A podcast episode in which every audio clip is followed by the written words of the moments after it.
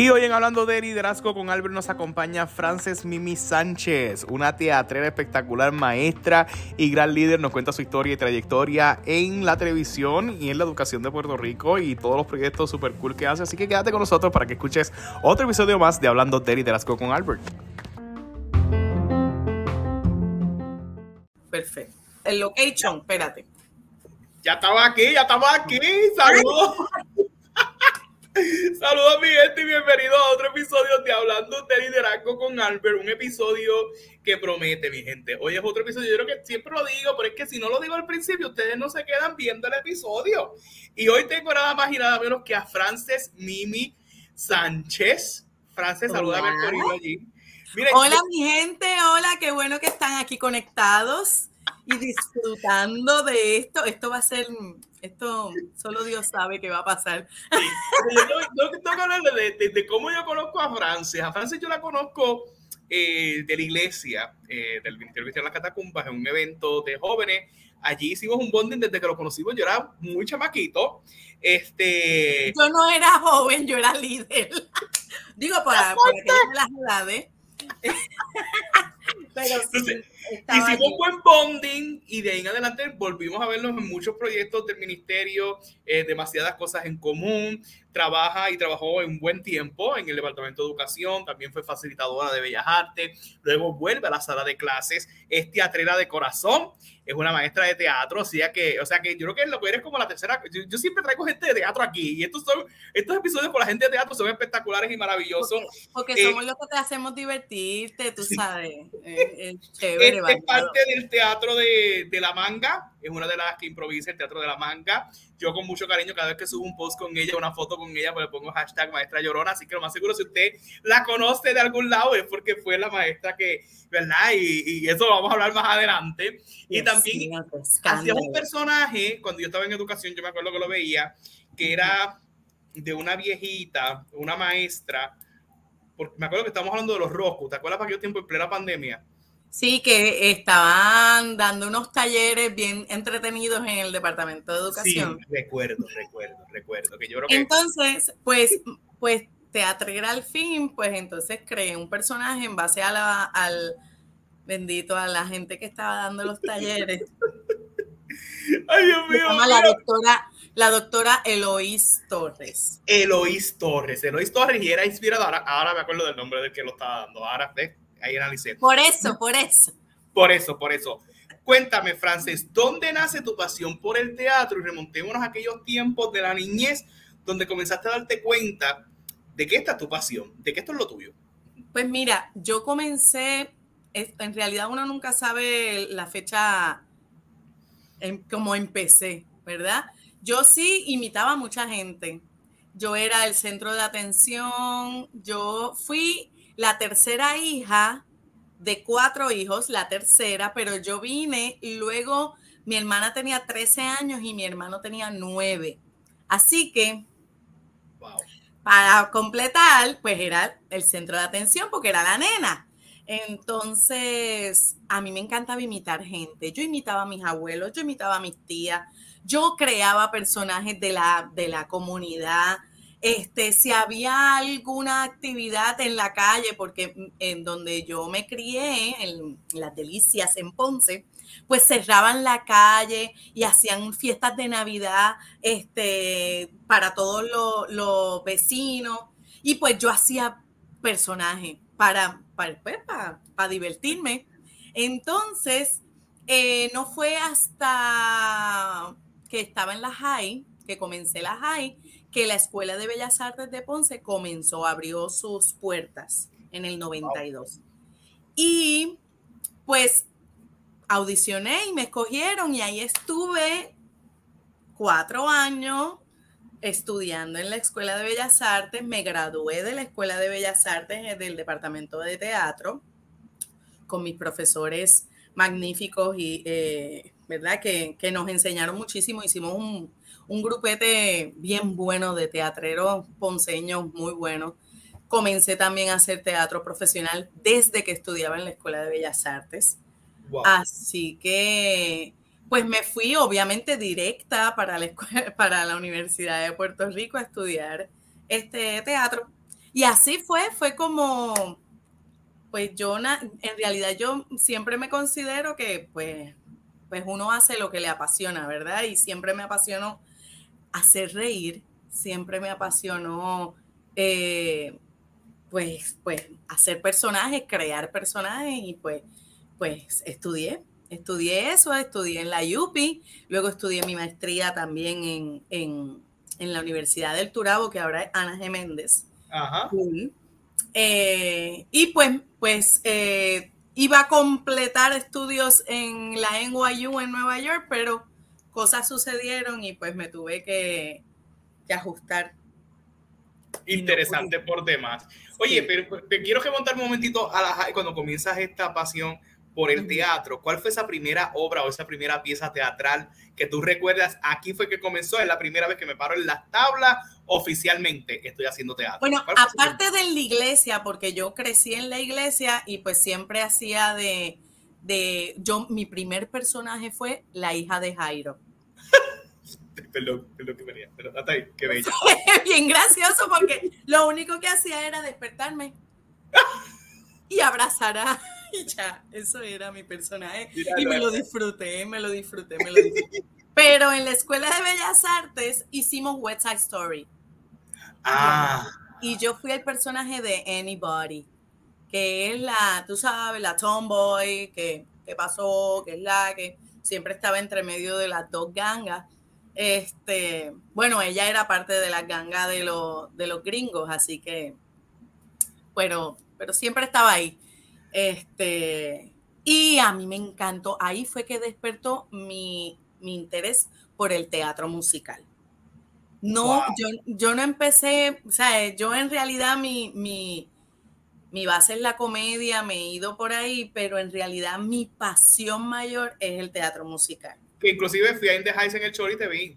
Yes, claro. Y yo, mira, eh, qué bella, sí, familia, familia. Familia, sí, sí, a mí, a mí me encanta el teatro musical, eh, por tal razón yo desde que muy pequeña, yo no sé, antes los papás como que no tenían como que break de llevarnos a diferentes, ¿verdad? Todo lo que uno lleva, por lo menos yo que llevaba a mi hijo a todo, eh, pues mis papás no podían, ¿verdad? Porque los dos trabajaban. Así, pero yo me llevo, yo estaba en todo. A mí mi papá me decía que era arroz blanco. Entonces, sí, entonces yo desde bien pequeña estuve en coro. Yo estuve en el ah. coro, en el coro de niños de escuelas católicas aquí en Ponce, yo estuve en, la coral de Ponce, yo estuve en, la en el coro de la escuela Doctor Pila cuando estaba en la high, luego fui al, estuve en el coro de la Universidad de Puerto Rico. ¿Con Carmen Acevedo?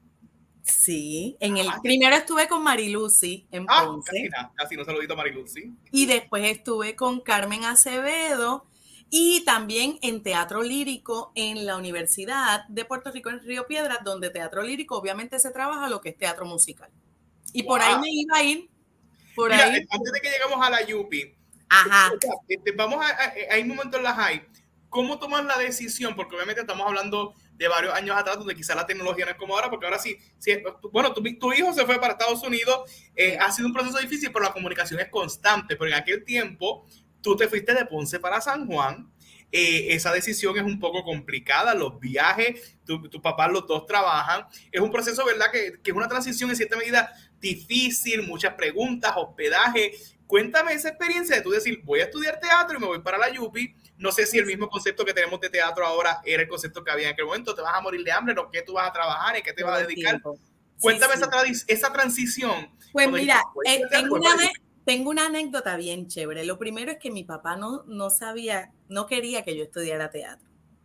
Por eso mismo, por la condición, porque aparte de que mis papás son gente mayor, ¿verdad? A mí me tuvieron mayor. Entonces, eh, ellos, mi papá pensaba que pues eso era o un hobby o, o las mujeres que se dedicaban a eso no tenían buena, eh, reputación. Reputación, ¿verdad? Pero, este, cuando yo comencé en la universidad, yo como comencé en la UP de Ponce, primero, ah, eh, pues mi papá pensaba, él quería que yo estudiara administración de empresas. y yo cuando me matriculé, que los papás ahora van hasta la universidad, pero los papás te dejaban, tú eres el que ah, llenas toda la información, yo nunca, nunca tuve ayuda, tampoco la necesitamos, ¿verdad? Ni la, ni la pero era lógico, ¿verdad? Que todo el mundo hacía su, su, su matrícula y llevaba todo solo. Pues mi papá, mis primeros dos años de universidad que yo estuve en la UP de Ponce, pensaba que yo estaba estudiando administración de empresas. Entonces, un día le dije, papi, llené el documento para irme para la UP en Río Piedra. Y me hace, ¿pero por qué? Si administración de empresas, tú acabas aquí en Ponce. Y yo, ah, y me eché a reír, me lo tripié. Le dije, ay, si tú estás pensando, a mí se me había olvidado que yo no te había dicho que, que yo no estoy estudiando eso, yo estoy estudiando teatro. Y él abrió los ojos así, pero es que tú eres tremenda. Y yo, pues, I'm sorry. Pues lo bueno fue que nos fuimos un grupo de, de amistades. Me, fui, me fui con, a vivir pues con Janivet, Janivet Santiago, eh, ella es mi mejor amiga. Janivet Santiago, que es la de la, la flincha, hincha, flaca, papuja, la que sale en la terapia. Yo soy loco con ella. Ajá, esa, esa. La hincha, flaca, papuja. Hincha, flaca, papuja. Siempre hablado, siempre, siempre, no es que ella hincha, flaca, papuja, es que ella siempre ha tenido como que esa crisis del, del personaje que ella hace que no soy su fanático y soy fanático de mujeres vivas ¿Tú te acuerdas de Mujeres Vivas? Claro. Y, ella era como que la, la, la, la cafronda de, mi, no, mi favorita. Un saludo a, a. Pues, pues Janibet estudió conmigo desde el 92. Eh, somos amigas desde esa, o sea, hace 30 años. Pero, este, pues nos fuimos juntas, nos fuimos también con otras este, muchachas que amigas de nosotras también a vivir. éramos cuatro en ese apartamento y nos apoyamos, nos mantuvimos siempre eh, juntitas, estudiábamos, obviamente Jan y yo siempre estudiamos lo mismo, cogíamos clases juntas, eh, nos decían las nenas de, de, la Escuela de Bellas Artes al principio, como, ah, ellas son las de Bellas Artes, las de la Escuela de Bellas Artes, ah, ellas son las de Ponce. Entonces, ya tú ah. sabes interesante por Pero fue bien bueno porque cuando nosotras, este, tengo una anécdota, cuando nosotras eh, audicionamos para el rodante de Dinsayas, eh, nosotras lo trabajamos, eh, teníamos que hacer dos escenas, una que era de teatro puertorriqueño realista y otra que era de siglo de oro español. y trabajamos los trabajamos las escenas con vestuarios. Antes tú audicionabas de negro full, pero nosotras quisimos añadirle vestuario, aparte de que conexión entre una escena y otra. Y pues lo ensayamos así. Cuando Dean Saya saca esa, esa hoja que antes se pegaba así en el pasillo de, de drama y dice, este, pone la lista de las personas que están en el rodante para el próximo año y pone Janivet Santiago y Frances Sánchez han dado más de lo que esperaban. Este, eso es ir, es que no me acuerdo cómo es la línea, este, eso es ir más allá de lo que se le pide, que si es decir lo otro. Entonces, ya tú sabes, llegamos, tras que éramos de Ponce, que tú sabes que la, la, la, tú sabes, la, nos precede esa línea de aire de Ponce. Eh, pues era como, ¿quiénes son Frances y Yanive? Y llegamos así al rodante. ¿Quiénes son Frances y Yanive? Y nosotras. sí, porque en aquellos tiempos no había redes sociales, porque ahora mismo un papelón como ese, yo las consigo rápido a las dos. Claro, buscamos, buscamos así, vamos a ver, vamos a buscar, vamos a toquear. Ajá. Y entonces cuando llegan se saben tu vida, tu vida y obra. Sí, exacto. Pero en ese momento, pues obviamente no había nada de eso. Lo que había es Beeper, Cell Page. Cell Page. Yo casi no llamaba a mi mamá. Eso era un, era un caso que yo lo, lo, pasé ahora como mamá. Porque yo decía, mira, mi hijo, tú no llamas, que si esto y lo otro. Y Janivet me escuchaba y decía, pero si tú no llamas, que él no se tiene que enterar. Pero pues las cosas se repiten. No, espectacular, espectacular y bien, y bien interesante por demás. Esa transición, obviamente sí vi que fue saludable que tuvieras un ratito en la UP de Ponce, porque te ayudó a transicionar para que no fuera tan caótico ese cambio de Ponce a San Juan, que yo siempre lo recalco, cada vez que hablo con alguien de que estaba en la isla y se vino a San Juan, pues es otro contexto. ¿Cómo describes tu experiencia estudiantil en la UPI? Que sabemos que fue rica, esa experiencia académica, esa, esa experiencia, yo diría hasta sindical, porque me enteré que también estabas en los revoluciones estudiantiles. Esa experiencia de, estudiar en la UPI, ¿cómo la describe? Pues mí una experiencia. Eh, a mí, yo como profesora ahora en high school, me da pena que estudiantes no quieran ir a la universidad, ¿verdad? Porque me da como taquicardia. Pero la experiencia mía, eh, fue bien buena, enriquecedora. Aprendí muchísimo de mis profesores. Tuve grandes profesores como Idalia Pérez Garay, tuve a Dinsayas, a Checo Cueva, a Tony, Tony Fernández este, en las luces. O sea, gente que tú decías, Dios mío, yo, ¿sabes? Uno, ya yo venía con un bagaje, muchos compañeros míos no, no habían nunca tomado una clase de teatro. En el caso de nosotras, sí, ya veníamos con cuatro años. O sea que muchas, muchas cosas de las que ya me habían dado en la Escuela de Bellas Artes, las volví a tomar acá. O sea que no fue que, sí, pues obviamente desde otro punto de vista, más abarcador en muchos casos, eh, y fue bien, bien, bien interesante, pero en el área sindical, pues yo siempre he sido vocal. Ajá. Este, mi papá. Nos consta, nos consta. Sí, eh, mi papá decía que yo me, siempre me he creído Wonder Woman. y que todas las causas las tenía que atacar y, y, para eso soy vocal, ¿verdad? Entonces, eh, pues en la Universidad de Puerto Rico existe el Consejo de Estudiantes y el Consejo tiene unas ramificaciones de organizaciones estudiantiles, entre esas está la Asociación de Estudiantes de Drama, adscritos al programa, ¿verdad? Al Departamento de Humanidades. Eh, y pues yo fui presidenta durante, desde el 98 hasta el 2000. tres años. Tres años, tres años, exacto, tres años académicos. Fui, este, fui la presidenta eh, durante ese tiempo. Pasó el huracán George. Que sí, 98. 98, que allí destruye, el huracán destruyó mucho de la, en Copu, en la área de, de Copu, eh, los de publicidad y comunicación y publicidad. Exacto, comunicación y publicidad. Pues los de Copu lo destruyó porque eso era como una un gallinero. un saludito, los queremos mucho. Los queremos, los queremos. No sé que se ofendan, cuidado. Pero entonces este, los destruyó y entonces el Teatro Julia de Burgos, que es un anfiteatro que nosotros tenemos, que lo utilizábamos y lo utilizamos, ahora mismo los estudiantes de drama lo siguen utilizando, como un salón de clases, pues se convirtió en el almacén y entonces el teatro también. De los escombros.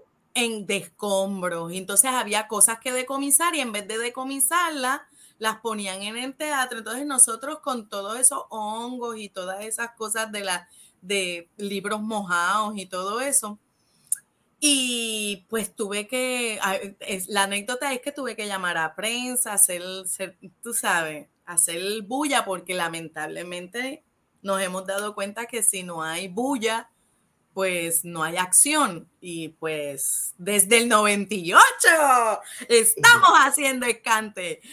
Wow. O sea que el 98 tú activaste, porque es que, es que necesito remontarme al contexto, porque es que ahora sería, ahora es fácil porque ahora con un post ya me hago viral en un menos nada. No obstante, en aquel tiempo, lo, volvemos a decir, no era como un celular, o sea que tuviste que moverte. ¿Cómo fue esas primeras movidas y cómo fue la reacción de la prensa? Porque primero, estás abogando por un teatro y siempre somos imaginados, ah, ya vienen esto con el, con el complejo de que no los apoyan, de que no los ayudan. ¿Cómo fue ese movimiento? ¿Qué pasó durante el transcurso? ¿Y cuándo viste los resultados? Mira, yo pasé por, por todos los pasos. Yo pasé por el hecho de que, en, de ser empático. Ok, no hay problema, no hay lugar donde ponerlo, no hay ningún problema. Hablar con el el de humanidades, el este, director del departamento. El director del departamento. No había, no, no sabía, no había nada. Con los, con los síndicos, con el presidente, porque nosotros como presidentes de organizaciones estudiantiles teníamos reunión mensual con el presidente de la UPI en donde era su casa, que era ya en Jardín Botánico. Botánico. Eh, ya yo no sé si se da, pero nosotros este, mensualmente o cada dos meses teníamos unos reportes y se los presentábamos directamente al presidente. Wow. Pues no vi acción y yo les, los estaba, tú sabes, necesito que haya acción, estoy yéndome por los canales. Y entonces a, raíz de eso, pues obviamente se, yo comencé a trabajar en, en televisión entonces tenía otra, otra, otra agenda por el lado. Y yo decía, ok, ya yo tengo el número de teléfono de fulano, el número de teléfono de Mengano, ta, ta, ta, ta. Empecé a llamar los medios y esto es lo que hay. A tal hora, a tal fecha, vamos a, voy a hacer una conferencia de prensa. Y así fue, uno a uno. Mira, voy a, porque también era, o por fax. Ah que eso eh, eh, entonces pues pues era ver quién llegara tú sabes pero sí este tuvimos el, que hacer ruido con los medios para que tomaran acción y en un fin de semana desapareció el, o sea, se acomodó todo en el teatro, desaparecieron los escombros y teníamos nuestro espacio. También nosotros tuvimos, yo como presidenta tuve que, que, que trabajar con el hecho de que nos iban a cerrar el teatro. Ah. Entonces, por mejoras, obviamente nuestro teatro tenía, eh, eh, nuestra universidad está hecha desde el 1901, obviamente necesitaba mejoras, pero eh, lo querían cerrar, que eso fue lo que pasó, lo cerraron. Pero pues estuvimos trabajando, dando la lucha para que no nos lo cerraran, o sea, retrasando el tiempo para que cuando lo cerraran no fuese tan, tan fuerte. Pero pues ya, ya es privado, ya no es público, ya no le pertenece ni tan siquiera a los estudiantes. No, interesante por demás. ¿Qué consecuencias enfrentaste? ¿Tuviste alguna represalia eh, en aquel tiempo de la administración? Te dijeron, ahí viene esta, que de momento lo viste eh, quizás en tu contra, de la facultad o de la misma administración, este, ¿se atrasó algunos procesos o fueron más eh, vituperios, diría? Bueno, ah, en ese tiempo... Sí, sí, no, en ese tiempo no, las las complicaciones que pudieran haber, pues obviamente la lluvia estaba acostumbrada a eso, venían de diferentes tipos de huelga, saben cómo se maneja la situación con los estudiantes. Así que yo incluso al, revés tuve respaldo de los profesores, tuve respaldo de la directora del programa, de, o sea, del departamento de drama que era Idalia Pérez Garay en ese tiempo. Este, y pues gracias a Dios, este, mm, la voz de ella junto con la voz del estudiantado, pues hizo que, que pudiéramos salir hacia adelante, ¿verdad? Hubo otras cosas que no se pudieron dar como acuerdo, ¿verdad? Como todo, pero, pero sí, eh, incluso cuando me gradué, recibí hasta medalla de, de servicio al, al, departamento de drama, así que wow. el premio el premio Alfonso Ramos. Alfonso Ramos era el encargado del teatro en la Universidad de Puerto Rico y él falleció dos años antes de yo haberme graduado y el primer premio Alfonso Ramos me lo dieron a mí. Ah, en el wow. No, mira, mira qué, brutal, qué brutal. Qué bueno que llegaste a la graduación. Te graduaste.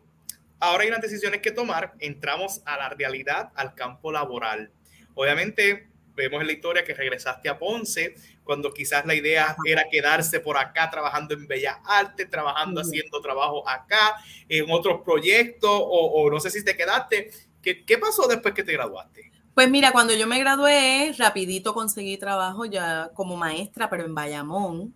Ah, ¿Qué escuela fue esa?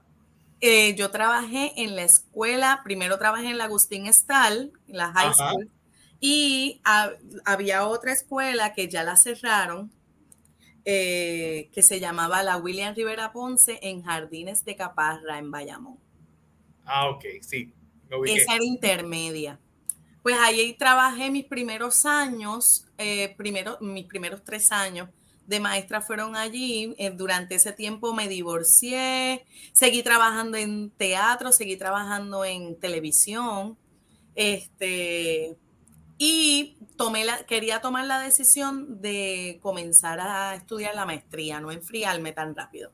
Ajá. Y al yo estar en el área metropolitana, yo solamente contaba, ya mi nene pues estaba conmigo, porque al graduarme ya él tenía dos añitos. Así que cuando tomé la decisión de, de comenzar a estudiar la maestría, pues tuve que tomar decisiones de irme para Ponce. Oh. Regresar, ¿por qué? Porque mis papás eran los que me iban a ayudar con, el cuidado, con el cuidado de mi bebé.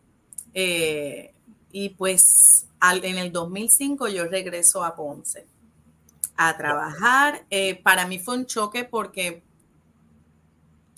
no fue una decisión fácil, pero fue necesaria. Pensé más en en ser mamá responsable, ¿verdad? Porque em, implicaba tener a mi bebé en la universidad de 8 de la mañana a 5 de la tarde todos los sábados y no es factible. Este, o tenerlo cuido, en realidad iba a ser complicado, aparte de que mi mamá estaba comenzando un proceso eh, difícil de, de enfermedad y pues quería estar aquí con ella. Y pues tomé la decisión y vine para acá. Este fue horrible a nivel, a nivel profesional, porque tuve que dejar la televisión. Yo hacía par de cositas, ¿verdad? Par de sketch de comedia este, en, la, en la televisión. Y pues ya los productores me llamaban y yo decía, no, pero yo en una hora y cuarto yo llego no, Frances, yo lo siento, mala mía, este no, no va a poder ser. Y tú me, ¿sabes? Fue como, tuve un low de, de, actividades continuas que tenía. Yo estaba constantemente trabajando en teatro y en televisión y tuve que detener. A la misma vez que estabas de maestra, o sea, que a la misma vez que estabas de maestra, podía ver que obviamente como estabas acá en la zona metropolitana, lamentablemente eh, esta, esta las, el, ay Dios mío, la centralidad, que todo aquí es céntrico, o sea, todo aquí, el, el, en, en, San Juan, si trabajas, pues acá puedes emprender otros proyectos, pero si estás, volvemos al tema, si estás en la isla, lamentablemente, pues tirarte un embeleco de trabajar o ensayar por las noches o estar en Bellas Artes un fin de semana, pues algo complicado porque el viaje, aunque sea hora y media o dos horas, un tapón o un inconveniente, y lamentablemente también nos ponen el sello si eres de allá abajo, pues yo prefiero que seas de acá, de acá arriba. Este, y sí, a los productores se les hace complicado, por eso hay que emprender. Y yo llevo ya un par de años subiendo todas las semanas, muchas veces a, las, muchos días a la semana para poder trabajar allá y, y, pues se da, se logra, o sea, se puede hacer. Pero, Espectacular. Bello, bello, bello, no, En ese tiempo fue complicado entonces el nene tenía, era chiquito, tenía cinco añitos, tenía que dedicarle tiempo a él. Ya pues estaba recién, o sea, estaba ya divorciada, que, que el, la, la, facilidad no era, el nene me necesitaba, punto. Ok. Y pues eso era, para mí era primordial. No, y ya lo explicaste porque obviamente ese factor que es un factor personal, sacrificial, que esto es algo que quizás los jóvenes no toman en consideración, este, el estar acá pues es una maravilla, pero cuando llegan otras responsabilidades familiares y personales, pues hay muchos asuntos que tomar y son decisiones de liderazgo que debemos tomar que, ¿verdad? Te felicitamos porque obviamente eh, hiciste, hiciste bien. En aquel tiempo pues quizás era difícil ver este momento, pero vemos el fruto del nene. Me imagino que con esa graduación y ver el fruto del nene en las redes sociales, que es prácticamente un influencer, este, pues es todo un éxito. Si entraste a trabajar educación, me imagino que corriste entre escuelas, pero también en educación asumiste una posición prácticamente... Eh, no diría privilegiada porque es más trabajo, pero sí fuiste facilitadora de Bellas Artes. Eh, y ser facilitador de Bellas Artes, los que estamos familiarizados con el Departamento de Educación, pues prácticamente hay gente que lo ve como que eres mi amiga o puede ser que sean mi enemiga, ¿para qué rayos tú vienes para la escuela? Porque obviamente es un facilitador, pero era el puesto que antes se le decía supervisor y era el que venía a ayudar o era el que venía a supervisar que el, de, el maestro de esa materia esté cumpliendo, ¿verdad? Con eso con esos estándares que pide el departamento. ¿Cómo describes esa experiencia siendo facilitadora? O sea, que en toda la historia que tenemos en la universidad, vienes a Ponce, trabajas de maestra y de momento te vuelves facilitadora. Pues mira, eh, yo estudié para hacer eh, administración y supervisión escolar. Okay. Eh, y eso es uno de los requisitos primordiales para ser facilitado porque tú estás valga la redundancia, facilitándole el trabajo a los compañeros maestros, dándole todo lo que ellos necesitan a nivel administrativo, que es lo que, lo que pide el departamento. Pues siendo facilitadora, eh, yo estuve cuatro años siendo facilitadora docente. casi nada. Este, a mí me encanta ese trabajo. Mm. Todavía me encanta ese trabajo este, yo disfrutaba poder ser la mano, como el, tú sabes que a veces que cuatro ojos ven mejor que, dos, ¿verdad? Así que el yo poder sentarme con la maestra o el maestro y decirle, mira, ¿qué tú crees si, si está, esto lo puedes transformar de esta forma? Puedes lo más difícil para el maestro es poder justificar los estándares y expectativas y toda la cuestión, los objetivos y todo eso. Los planes. Y los planes. Pues yo le facilité a los maestros, yo les entregaba un, mamotreto con todas las copias hechas, con, con las, su planificación en, en check mark. Ajá, ajá y esto es lo que tiene, lo único que me tienes que escribir es la actividad. Escríbeme los objetivos y la actividad. That's it. Y ellos les fascinó porque a muchos de ellos que ya habían, que son mayores que yo, habían trabajado con la agenda de Víctor Fajardo, que era ah. eso, objetivo y actividad, y no era más. Entonces, pues al ser tanta cosa que había que poner, pues yo decía, no, márcame aquí, márcame aquí, márcame aquí. Y los ajustes se hacen en observaciones. Y ya, y vamos a trabajar en eso. Yo desarrollé talleres, obviamente dentro de mi expertise, pues los maestros de teatro estaban queridos, pero igual también, eh, pues yo tengo un minor en música. Así que también este, los maestros de música tenían, yo les podía hablar de tú a tú, muchas cosas no las sabían de instrumentos en, en específico, pero sí este, escuchaba. Vamos, yo me nutrí de muchos maestros talentosísimos que hay en todo el, el Ore de Ponce. Eh, y también, pues las de danza, aquí en el Ore de Ponce, no hay muchos de danza, solamente los de la Escuela de Bellas Artes y algunos de algunas escuelas de movimiento corporal. Pero donde yo más me necesitaba refuerzo era con los maestros de artes visuales.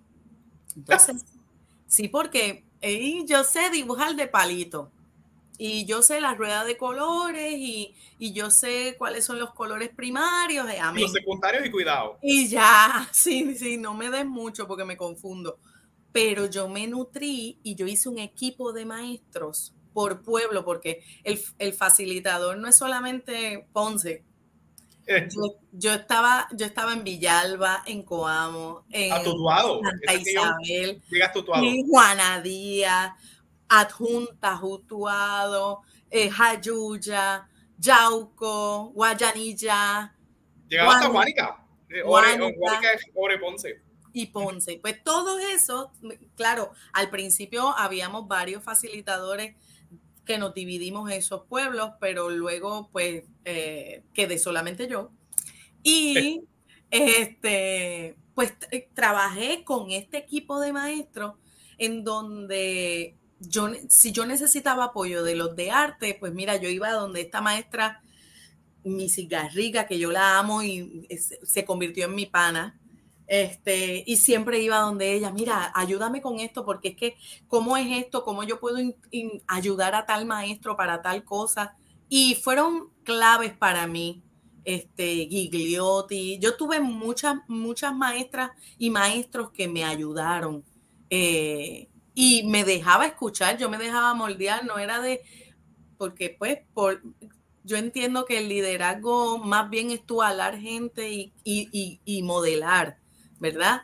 Y cuando yo no sabía algo, yo son, es súper sincera, no sé de qué me estás hablando, pero yo lo voy a buscar, tengo asignación, lo voy a buscar y te voy a ayudar. y me iba con eso en la mente, buscando, buscando, buscando, y al otro día te marcaba y te decía, mira, encontré lo que necesitas, mira, chequeate, chequeate tu email que yo te mandé esto, esto, esto y esto y esto. Wow. Y e hice festivales de bellas artes, me hice alianzas público-privadas este, en el área sur, con, en específico con Plaza del Caribe, donde todos los años hicimos el Festival de Bellas Artes. Mis maestros presentaban con sus estudiantes, hicimos festivales de cortometraje, hicieron, bueno, hasta parranda. Los de Villalba les encanta parrandear. Así que eso era, había que hacerlo. Así que eh, yo me envolví con ellos. Y ellos cuando supieron que unas, la innombrable. Ok. La innombrable secretaria de educación cuando llegó a su silla, la innombrable. Ajá, ya la gente este, sabe quién es. Sí, exacto. Bendito, debe de estar cumpliendo cárcel. Este, pues ella eliminó el, el, puesto de facilitador, por lo menos los que estábamos eh, nuevos, ¿verdad? Que estábamos este transitorio, porque no sé por qué en cuatro años no me dieron la permanencia. Este, cuando había todas las evaluaciones, no tan solo yo, estoy hablando a nivel isla, pero hay cosas que uno entiende luego después de los años. Este, y eh, pues muchos maestros hicieron cartas, se unieron los maestros de Juana Díaz, los de Villalba, los de, los de Coamo, este, se unieron, hicieron cartas para solicitar el por qué, si solamente era yo de facilitadora en el, todo el ORE de Ponce y otros ORES ya tenían un facilitador, ¿por qué iban a dejar desprovisto el, ese, ese, esa plaza. plaza? Pero pues las decisiones fueron tomadas desde nivel central y pues yo regresé al salón de clase. Este, mi primer año fue voy, de regreso, fue como ¿qué es otro evento más neurálgico en tu vida. No, y lo peor aún, o sea, yo cuando yo llegué a la escuela que me correspondía, que era mi escuela, donde yo tenía mi plaza, ya habían puesto un maestro en mi plaza permanente. Y pues habíamos dos maestros permanentes con la misma plaza en una escuela. Y yo estaba sin matrícula, pues entonces me pusieron en destaque administrativo. Y el destaque administrativo era pues la, la directora que estaba en la escuela eh, tenía unas condiciones de salud eh, difíciles y pues yo estaba dirigiendo la escuela junto a ella, ¿verdad? Eh, Una pregunta, espérate, el maestro que estaba ahí, ¿ya tú lo conocías? ¿Había pasado por tus manos? Este, pero entonces la idea era que, pues, ¿verdad? La lógica diría que lo declaran excedente o X o Y razón son revoluciones administrativos, pero ¿cómo fue? ¿Verdad? Y no te quiero comprometer, pero cuando llegas y te encuentras esa situación, que, tiene que ser difícil porque seguro ya conoces al profesor. Eh, muy amigo, falleció, ¿verdad? Que Dios lo tenga en la gloria. Este, falleció, pero él era mayor que yo, tenía más años. Entonces, mm. era interesante porque entonces la que iban a votar era a mí. Yo decía, pero espérate un momentito, es que el problema Aquí el meollo es el de ustedes administrativo, no es mío. Exacto. Este, pues por eso me dieron el destaque administrativo, pero como seguía la innombrable en la silla de la secretaría, este, ese año, ese año fue María. No, si te digo. Ese año fue María. Yo cogí con los maestros para darle, porque la escuela donde yo estaba eh, es, es para el norte de Ponce y tiene muchos estudiantes de, la zona rural. Y pues llevar alimentos, llevar este, de todo. Yo eh, me monté hasta con guagua de estas amarillas, de, de las mismas que transportaban a los nenes, para poder llevar ropa, para llevar alimentos, para llevar las necesidades, lo que se necesitara. Este, y pues eh, durante ese mismo año, em, año, ¿verdad? Año académico, en marzo de ese mismo año académico, este, me bajo una carta de nivel central de la oficina de la secretaria. Innombrable. Por eso es que yo la amo, la amo. La, amo. ¿Y qué dice? Este, que me tengo que mover de escuela, que me van a mover a otra escuela que es donde estoy actualmente. Pero espérate, espérate. O sea, de nivel central y no necesariamente, o sea, saltaron, distrito ya no está, pero saltaron la hora y vino desde central. Ok. Okay. Sí, son una chulería. Lo que pasa es que mientras yo fui facilitadora, que brinqué, brinqué, mientras yo fui facilitadora, este, el director del, del programa de Bellas Artes renunció. Y nosotros como programa de Bellas Artes nos quedamos desprovistos de director. A nivel central. A nivel central. Entonces fuimos cuatro maestros, perdóname, cuatro facilitadores que junto a la directora de escuelas especializadas trabajamos porque había que sacarlos sí o sí, había que trabajar todos los documentos normativos. Entonces, estuve yo con el de el facilitador de Aguadilla y la facilitador, dos facilitadoras de Bayamón. No, Bayamón y, San Juan. Y yo. Trabajando en nivel central, muchas noches, 10 de la noche saliendo de esa oficina. Bien interesante. Pues yo no sé si era porque había, mi nombre había sonado muchísimo en nivel central porque pues se trabajó. Yo trabajé para, para el... En, teatro nosotros aprendemos a trabajar en equipo.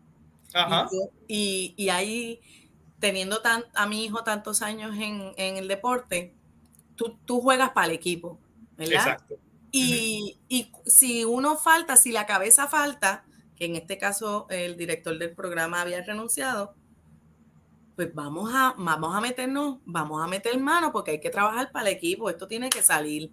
Entonces, todos los documentos normativos, todos, se trabajaron, salieron con sudor de análisis, de, de estudio, de investigación, de después eh, las cosas tenían que bajar sí o sí, tienes hasta mañana para hacerlo interesante. Este, Y pues nada, la cuestión es que mi nombre parece que sonaba muchísimo en nivel central.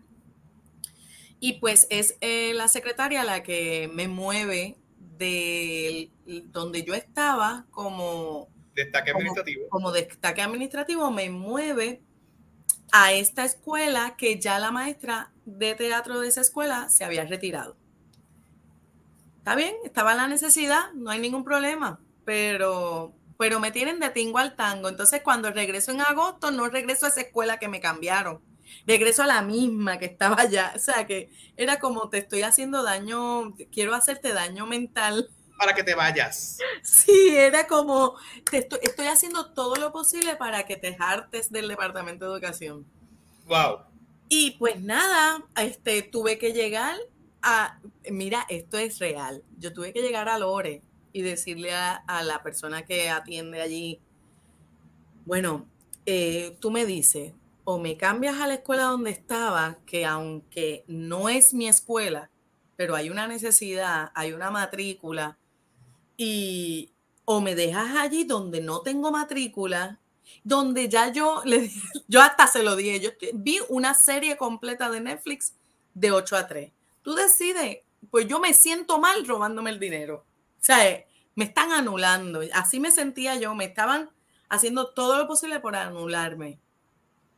Y, y pues me cambiaron.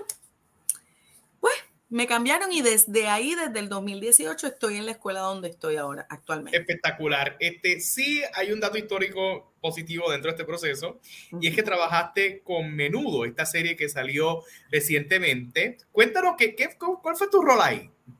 Pues mira, eso también fue cosas que el Señor, regalitos que Dios te manda. Eh, yo empiezo a trabajar como maestra en esta escuela donde estoy, en la JAI. Yo estoy en la JAI de Doctor Pila. Aquí en la gente, la Doctor Pila. La Doctor, la Doctor. Donde salí yo porque yo estudié allí. ¡Ah, qué emoción! Tu alma mater. Sí. Pues entonces, este surge, tengo amigos obviamente en el medio, eh, y la persona que está encargada del casting estaba buscando a un maestro o una maestra que tuviera eh, la certificación como maestra eh, para, y que estuviese disponible tres meses para trabajar en México. Y yo, yo como, yo como estaba alta del dije, ok, ta, ta, ta, mandé mi información así, me acosté a dormir porque así fue. La productora me llamó, hice, yo digo, bueno, me hizo la entrevista. Eh, en mi rol era ser la tutora de los, obviamente la serie tenía estudiantes, tenía niños y adolescentes. El Departamento del Trabajo no permite, desde, hay una ley que se llama la ley menudo, oh. desde, desde, que existen los niños menudo. Ok. En los 80, 70, 80 donde este, no permite que los estudiantes de 18 años o menos eh, estén laborando sin que haya una supervisión este, educativa. Wow. Porque, pues obviamente sabemos de que, o si no sabes, te explico, los estudiantes, los que fueron menudos en los 80, pues se iban de gira y estaban todo el tiempo ahí y pues hay algunos que estudiaban, otros no, pero no había una supervisión. ¿verdad? Todo era por los padres y, y los productores que eran los que se decían, ah, sí, sí, ellos sí están estudiando. Este, pues ese fue mi rol. Yo fui como tutora. La productora quedó encantada conmigo en el sentido de que, pues obviamente yo soy del medio, sabía que era lo que iba, que iba a pasar, que esos nenes no estaban eh, todo el tiempo disponibles para estudiar X o Y matemáticas o español, pero eh, el tiempo que tenían disponible en los, entre medio de los rodajes y entre medio de, de, de escenas o mientras estábamos en horas largas esperando por la escena para grabar, pues podíamos estudiar en el camerino yo estaba con ellos envueltas en el camerino, estaba con ellos envueltas directamente en los sets de grabación. Y habían algunas veces que si, por ejemplo, grababan unos niños este, X día, pues los otros que no grababan, que se quedaban en el, en el hotel, pues yo los atendía. Y el hotel, el hotel me hizo un, un, me dio un cuarto de, como si fuera un salón, y ahí yo atendía a mis estudiantes, a los nenes, porque las series son cinco, ¿verdad? pero como fueron todas las épocas, pues yo tenía, ah. tuve, yo tuve 30. Wow. 30 jóvenes, entre niños y adolescentes. Todos tenían, eran de diferentes escuelas, o sea que eran 30 escuelas diferentes, escuelas y colegios, y cada uno con su librito, ¿verdad? Que fue bien interesante, fue bien interesante. Y obviamente otro contexto porque estamos hablando de educación internacional. O sea, llega con la visión criolla puertorriqueña supuestamente gringa a encontrarte con este choque de cómo aprenden ellos allá. No, no, pero eran estudiantes puertorriqueños. Ah, son puertorriqueños. Sí, sí, sí. Ah, pues son filetes entonces. Los nenes son boricuas, sí, sí. Lo que pasa es que. Es que no vi la serie, perdón. Ay, qué feo, asignación. Y yo este, entrevistándote yo. Sí, no, muchos de, hubo una época en que los nenes, ¿verdad? Hubo como seis o siete estudiantes, o sea, jóvenes, actores, que no eran puertorriqueños, pero esos no, no les aplicaba la ley, porque a mí la producción me contrató para atender a los estudiantes o a los jóvenes que eran este, boricuas, porque la ley los cobija. Sin embargo, oh. los de México, pues no hay ley, esa ley no está disponible y, pues era más bien los papás que los atendían. Wow, y cómo, eh, bueno, ya, ya describiste esa experiencia, fueron tres meses, ¿y en qué momento de esos tres meses de educación? ¿Cuáles fueron esos tres meses? De agosto a noviembre. ¿Y te fuiste por licencia? ¿Cómo hiciste en educación? Sí. Ah, Sí, sí, en realidad fue la mano del Señor, porque yo le dije a la productora, bueno, si, si el departamento me da licencia, pues me puedo ir. Si no me da la licencia, pues no, no, no, no voy a dejar una cosa por otra. ¿Y qué licencia es esa? Perdona que pregunte. La licencia sin sueldo. Ah, ok, ok. O sea, que te dieron la licencia sin sueldo, o sea, que para efecto estabas allá y te pagaban ese trabajo y te la, y te la consideraron. Ay, bueno, qué bendición. Sí, sí, por eso. Y no la dan. Y yo la pedí de un semestre, yo no la pedí de un año tampoco. Yo la pedí de un semestre, yo regresé en enero a trabajar en el Departamento de Educación nuevamente. Y pues eso fue una experiencia, una experiencia súper brutal que, que fue refrescante para mí. Después de haber pasado tanto, ves que Dios también consciente a sus hijos, porque este, después de yo haber pasado tanta, tanto struggle con, con, el departamento y tantas situaciones y tantos cambios y, tan difícil, eh, pues el, el mismo Dios, ¿verdad? Me, me dio, me concedió la oportunidad de poder ir a hacer lo que me gusta, que estaba enseñando, obviamente no estaba enseñándole teatro a esos jóvenes, porque eran jóvenes actores y tenía su acting coach adicional, pero también pude hacer bonding con la acting, acting coach y trabajarle con ellos lo que era este, la adicción, eh, trabajarle otras cosas, ¿verdad? Pero, aprendí muchísimo, aprendí de lo que es eh, las diferentes formas de enseñar en la isla porque tenía, jóvenes de un colegio en Aguadilla, los tenía estudiantes de Guaynabo, los tenía de, de Cagua, entonces tenía de escuela pública versus escuela privada y era bien interesante, complicado, retante, pero fue bien interesante, fue bien interesante y pues junto con las madres que, que estaban con, los, con sus hijos allí, pues pudimos sacarlos adelante y esos nenes son salieron, salieron bien. No, espectacular, qué, qué, qué hermoso. ¿Cómo describes tu experiencia en Teatro de la Manga? Teatro de la Manga, ¿dónde surge Teatro de la Manga? Que yo te fui a ver, o somos fanáticos de Teatro de la Manga, yo soy un fan y un freak del impro, que by the way, estaba con Ana Mari, hoy esto lo estamos grabando dos, o tres semanas antes de que salga. Pero estaba con Ana María Santiago, que te envía saludos. Eh, tuve con ella hoy un, un, tiempo muy lindo y refrescante ahí en la universidad donde trabajamos. Y, y me dijo, ¿que vas a entrevistar a quién? Y yo, sí, ahorita, ahorita por la noche, ahorita, ahorita, ahorita por la noche. Así que te envío mi saludo. Ana María, que le hemos tenido en este espacio, Ana María Santiago. Cuéntame tu experiencia de Teatro de la Manga. Pues mira, Teatro de, de, la Manga lleva ya 10 años, es un, un, grupo de improvisación teatral donde pues se trabajan diferentes eh, formatos de improvisación, ¿verdad? Como técnica. Y eh, pues se va a las diferentes actividades, puede ser cumpleaños, actividades personales, actividades privadas, actividades corporativas. Y durante, ¿verdad? Estos 10 años de Teatro de la Manga, se han trabajado diferentes formatos de improvisación. Yo llevo en Teatro de la Manga desde el 2016. Así que Sí, fue bien interesante. Así que este, hemos trabajado desde ese año que vivimos María, vivimos todo esto. Hemos trabajado lo que es dar talleres, porque somos también, todos los que estamos actualmente en Teatro de la Manga somos también profesores de teatro. Así que damos, enseñamos la técnica de la improvisación teatral trabajamos con, las iglesias, trabajamos con, con los diferentes grupos, ¿verdad?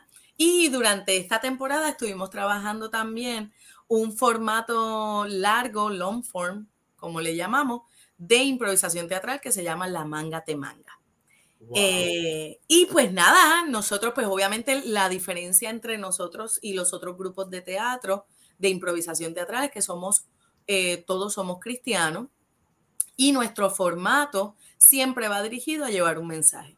Te hacemos reír, te vas a melenar de la risa, pero siempre terminamos con un mensaje que, porque nosotros lo vemos como también un ministerio. Y ahí está Nelson Lucky, o en su tiempo estuvo Nelson Lucky, todavía está Nelson, Lucky. Nelson Lucky fue uno de los pioneros de Teatro de la Manga, eh, pero ya él no está, él, él se dio el espacio. Quien se ha permanecido en Teatro de la Manga es Roxana Miranda, que desde que empezó Teatro de la Manga, ella está, ella ha sido miembro de... ¿Quién está ahora mismo en Teatro de la Manga? A ver si conmigo está, pues Roxana Miranda, está su esposo Wilfred Lugo, está Natanael Méndez y esta servidora. Ah, ok, ok, pero así me corrige. Scotty Durán estuvo ahí un tiempo, ¿verdad? Scotty estuvo con nosotros también. Lo tuve aquí en el espacio. Sí, sí, sí. Eh, si mal no recuerdo, Dani Marín, Dani, que Dani Marín fue uno de los, de los pioneros también de Teatro de la Manga. Que ahora es pastor en, en, Mar Azul, así que un saludito a Dani. No sé quién más me, me, viene a la mente, pero son gente espectacular y gente que de verdad ha hecho el impacto. Mencióname alguna anécdota peculiar que por el problema de improv y el, miedo mío a que no pude, podamos controlar nuestras emociones y nos dé una pavera, ya que tu experiencia en comedia no es la primera vez que le hago esta pregunta, pero ¿cómo controlar las paveras en una improvisación cuando es una comunicación con el público, que el público te da una idea, y más en una iglesia? ¿Cómo ustedes trabajan la improvisación? Que obviamente vamos a los elementos de la iglesia, de que tenemos que cuidarnos de que el gelado sea sano y más aún, más aún complicado el que el relajo no vaya a herir los sentimientos o la fe de un hermano en Cristo, porque quizás él cree en esa cosa y nosotros no creemos en eso, o lo estamos tripeando y el hermano se ofende, o, la blasfemia contra el Espíritu Santo. ¿Cómo, cómo describe esa experiencia? Primero, la experiencia de cómo ustedes se controlan, y la segunda, alguna pavera que les haya dado en pleno escenario. Pues mira, eh, nosotros entrenamos. Eh, para poder hacer improvisación teatral hay que entrenar. Hay que entrenar nuestra mente, hay que entrenar nuestra espontaneidad, hay que entrenar este, nuestra creatividad y desarrollamos, eh, el, dentro del entrenamiento desarrollamos historias. Siempre hay que trabajar historias, ¿verdad? Y las historias, como dicen nuestros maestros de español y de inglés, tienen eh, un, un, inicio, un clímax, ¿verdad? Y un desenlace. Y entonces, de esa forma, nosotros desarrollamos nuestras historias con personajes, con lugares, con situaciones, con conflictos, ¿verdad? En el caso de controlar la pavera, pues a veces la pavera es parte de, del jangueo, ¿verdad?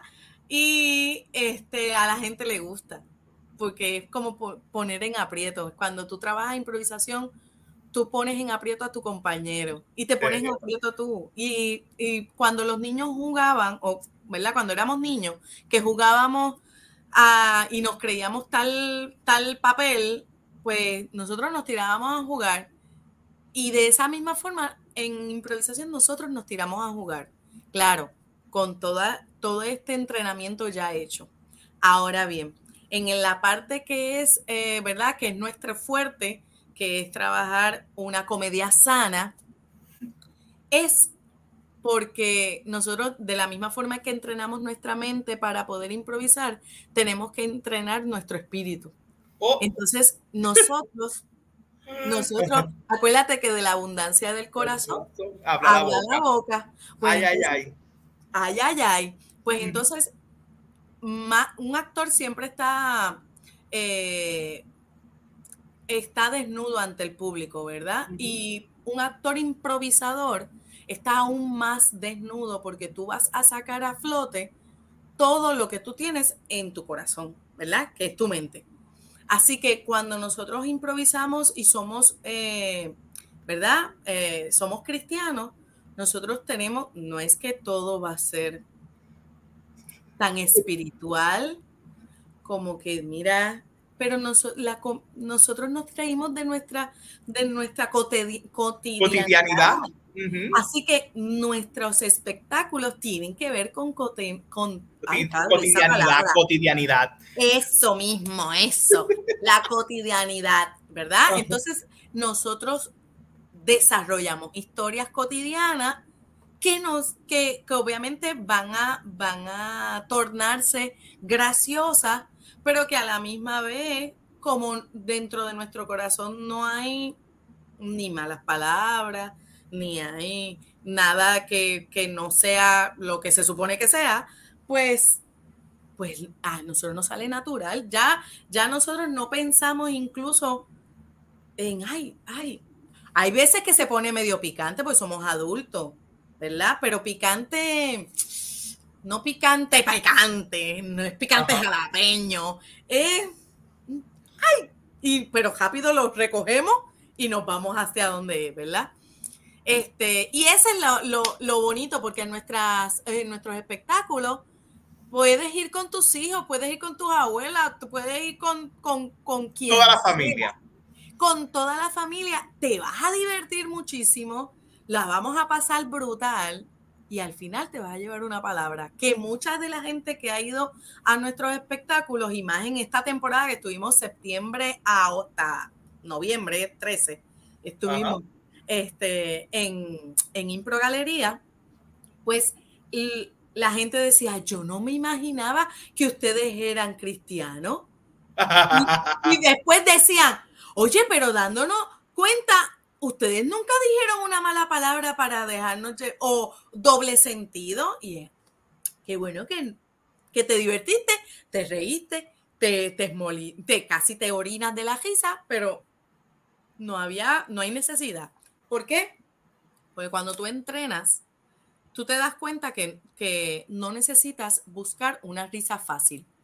Una risa fácil es, es cuando no te sale nada más, déjame irme por ahí, que es la fácil. Yo sé que la gente se va a reír. Eso es... Medular.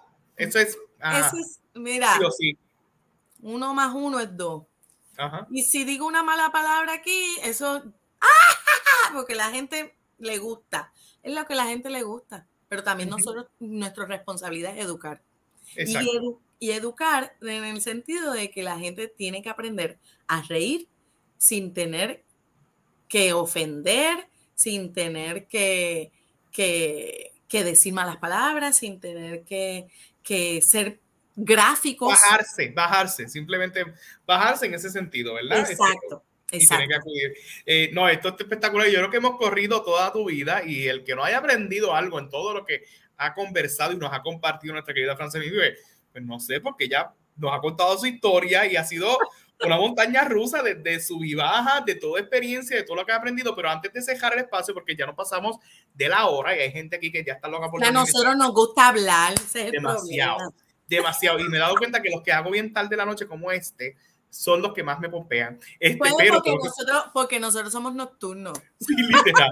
pero quiero usar tu tiempo y quiero usar el mío porque tengo que descansar. Hay unas preguntas que nadie se salva, que le hago a todo el corillo y la viste en el libreto, eh, porque yo le envío un libreto a los que invito aquí. O sea, si yo algún día yo le invito a usted y usted está viendo, si esto no es ahí a lo loco, mira, lo que Dios diga y, cuidado, de momento yo lloré antes de esto. Entonces, mira, querida, este libro favorito.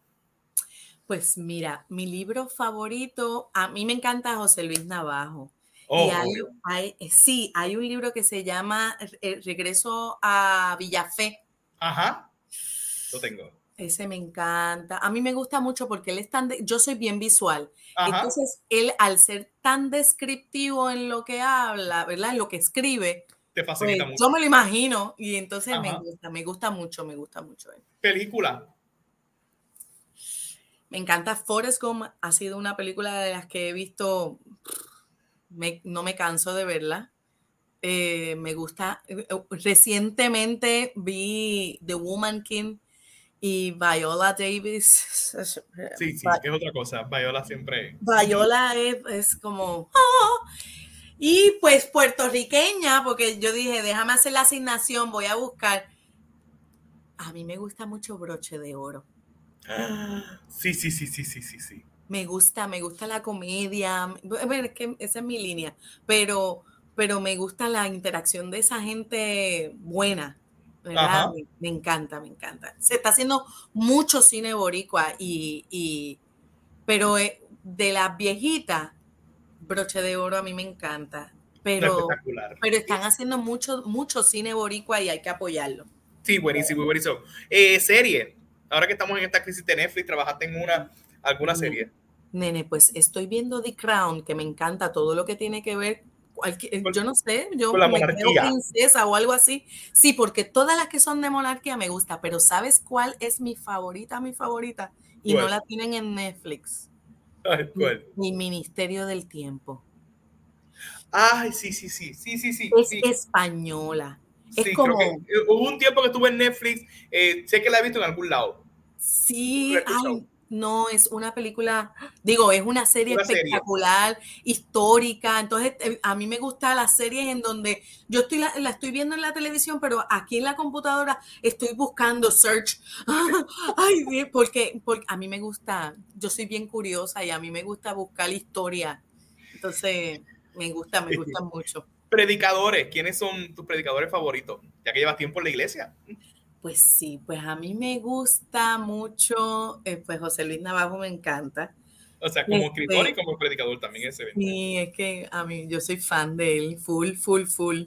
Fan de él y de su esposa, de la ropa que usa, porque ella usa desigual todo el tiempo y a mí me encanta. Pero, pero, este, me encanta obviamente mi pastor, porque si no lo digo me mata. Ajá. Padilla, me encanta me encanta, me encanta este Sammy, Samuel, Samuel, Ajá, Samuel Cardeña, Cardeña, perdón. Este, me encanta José Luis. Ay, ¿cuál es el apellido de José Luis? De la catacumba de. De Calle Sí, que, no, que está en ahí bonito. Que está en ahí bonito. Ajá. Me encanta. Cuando era pastor de jóvenes, me, me fascinaba, yo lo disfruté tanto. Bueno, me encanta. Este, obviamente yo me voy por los catacumberos. Tengo que decir que mi primo es pastor también, muy buen pastor, a mí me encanta. Roland Cruz, ese es mi primo. Solita Roland. Sí, muy bueno, pero, pero de eso me, me encanta, me encanta. Wow, y pasatiempos, además del teatro. Me encanta dormir.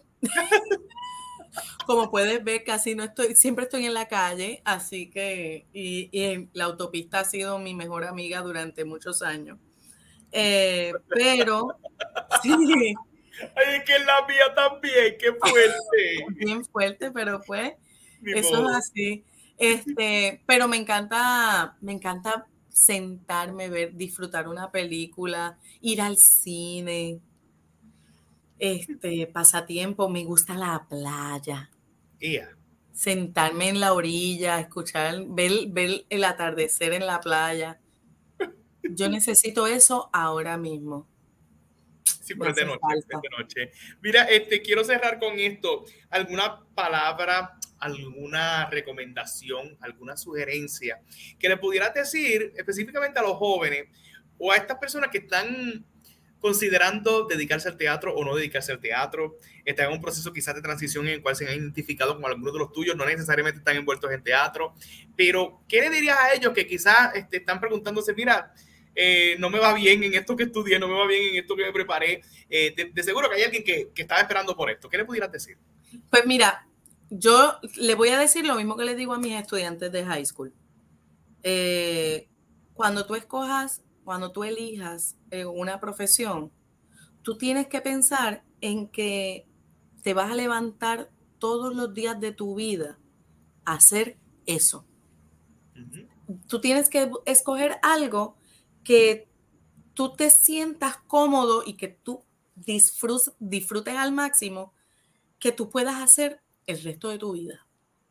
Que no te pese levantarte este, que creas, ¿verdad? Que, digas, no, esto y, y, des más. Te pidan del 1 al 10, pero tú quieras dar 15.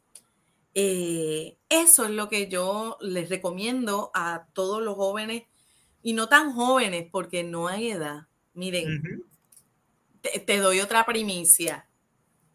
A esta edad, yo siempre quise, yo, pues como te dije, mi minor es en música, pero es en técnica vocal. Ajá. Y yo siempre quise aprender a tocar piano. ¿Ya? Llevo un semestre. ¿Cómo? ¡Ay, qué chulería!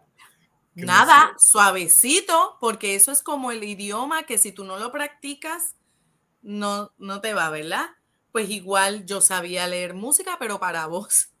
Pero para yo transcribirlo al, teclado. y la digitación y todo ese tema es un papel. Ha sido bien chévere, bien, bien, bien interesante. Y es disciplinado, tiene que, es, un proceso que vuelve demasiada disciplina. No, me corté las uñas, imagínate.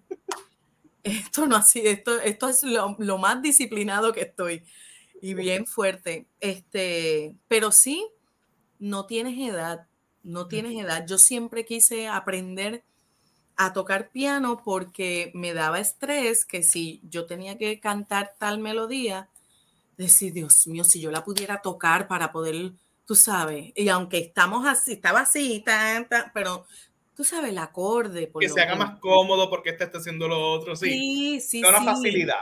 Sí, pues, pues, de, tomé la decisión y no le pedí permiso a nadie. Dije, esto me lo voy a regalar yo. Y así, y así yo te invito que no te creas que porque ya tienes cierta edad no tengas la oportunidad de aprender algo nuevo. No tengas la oportunidad de hacer aquello que, que en algún momento quisiste hacer. Exacto. Zúmbate. Zúmbate porque lo único que necesitas son ganas. Muy bien. Eso es lo único que necesitas. No, espectacular.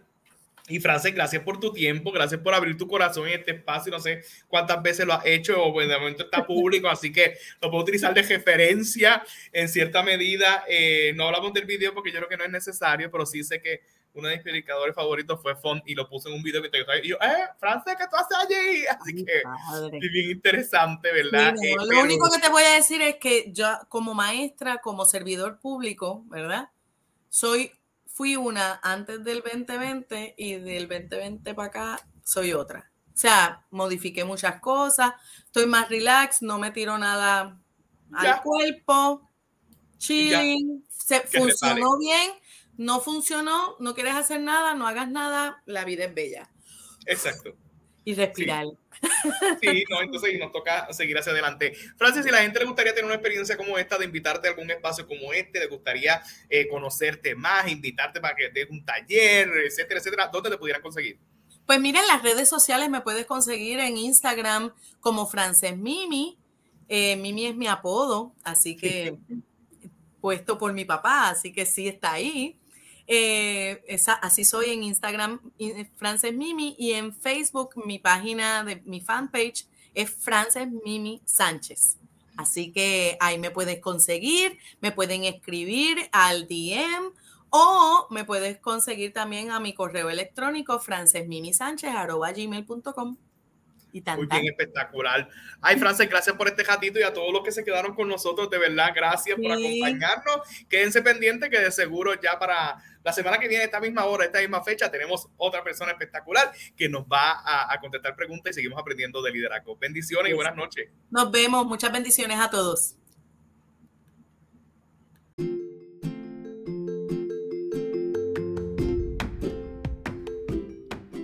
Y eso es todo por hoy, queridos amigos y amigas. Gracias por escuchar otro episodio de Hablando de Liderazgo con Albert y por siempre apoyarnos. Recuerde seguirnos a través de las redes sociales en Instagram Albert787, en YouTube Albert Troche TV, en Facebook Albert Troche y en cualquiera de las plataformas de podcast. Recuerda escucharnos, apoyarnos, darle review, darle comment, darle share, compártelo con alguien que tú sabes que no necesita escuchar esta entrevista o cualquiera de los episodios que hemos compartido. Así que muchas bendiciones y gracias por escucharnos.